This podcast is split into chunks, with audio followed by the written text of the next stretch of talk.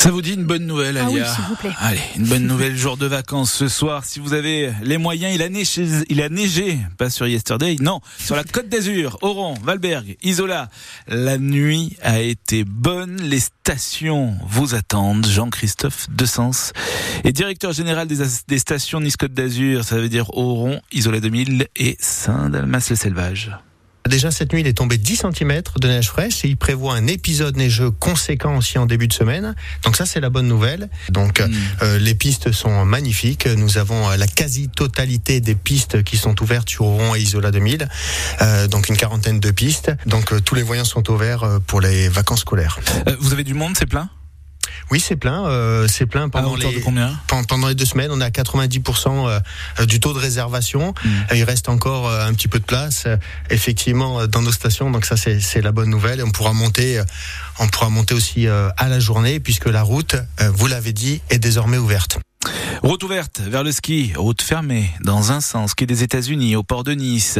Mais là, ce n'est pas nouveau depuis 2010. Elle est en sens unique cette route, sauf que sur demande du Comité de défense des quartiers du port et de l'environnement, le tribunal administratif ordonne à la municipalité de remettre le double sens.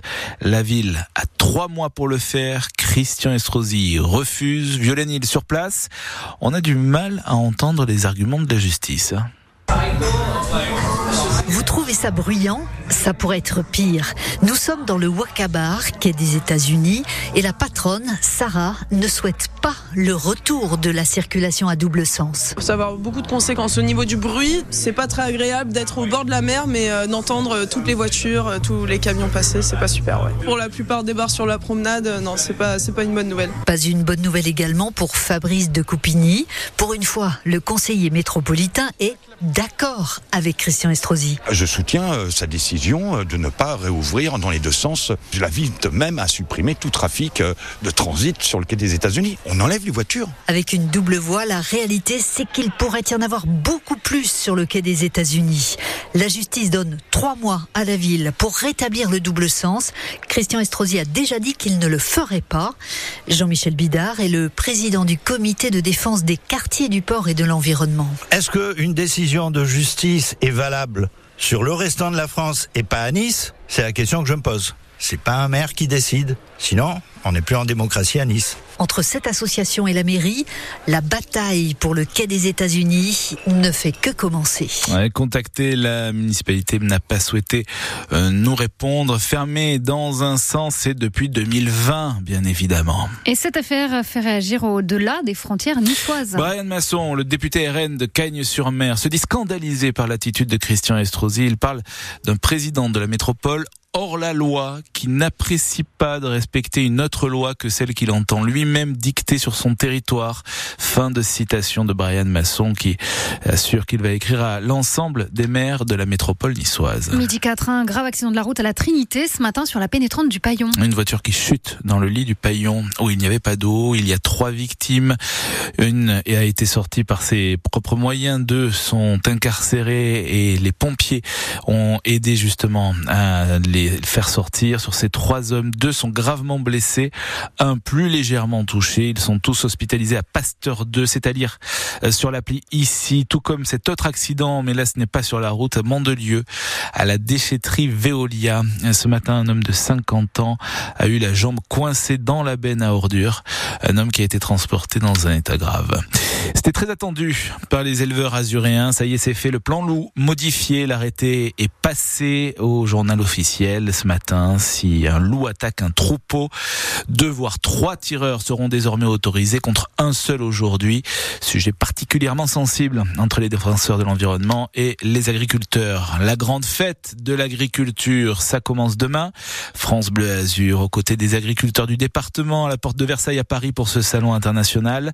Laurent Vareille, la Côte d'Azur, au centre du salon. Direction avec vous le pavillon qu'on appelle pavillon des régions. On sait même euh, comment notre emplacement azuréen.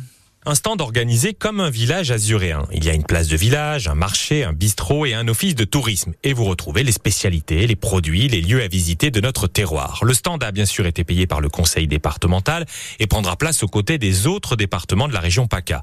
Dans ce grand pavillon des régions au salon, on attend des centaines de milliers de visiteurs.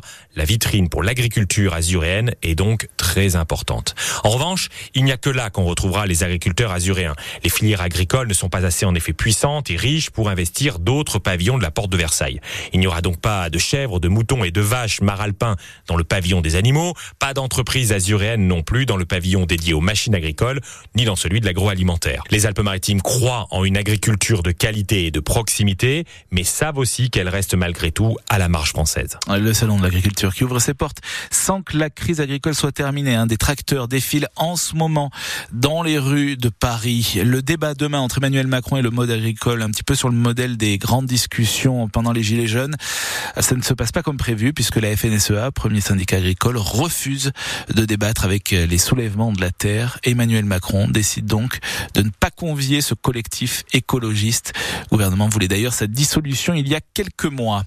L'heure du verdict au procès des attentats de Trèbes et Carcassonne, sept accusés jugés depuis cinq semaines à Paris. Les attentats ont fait quatre morts en 2018. Verdict prévu ce soir. 80 000 passionnés de jeux de société à Cannes à partir d'aujourd'hui. Festival international des jeux, c'est jusqu'à dimanche. Et France Bleu est en direct avec Willy Rovelli dans une heure et demain émission spéciale de 10h à midi. La cérémonie des Césars ce soir, la grande fête du cinéma où va s'inviter la question des violences sexuelles et sexistes dans le monde du 7e art.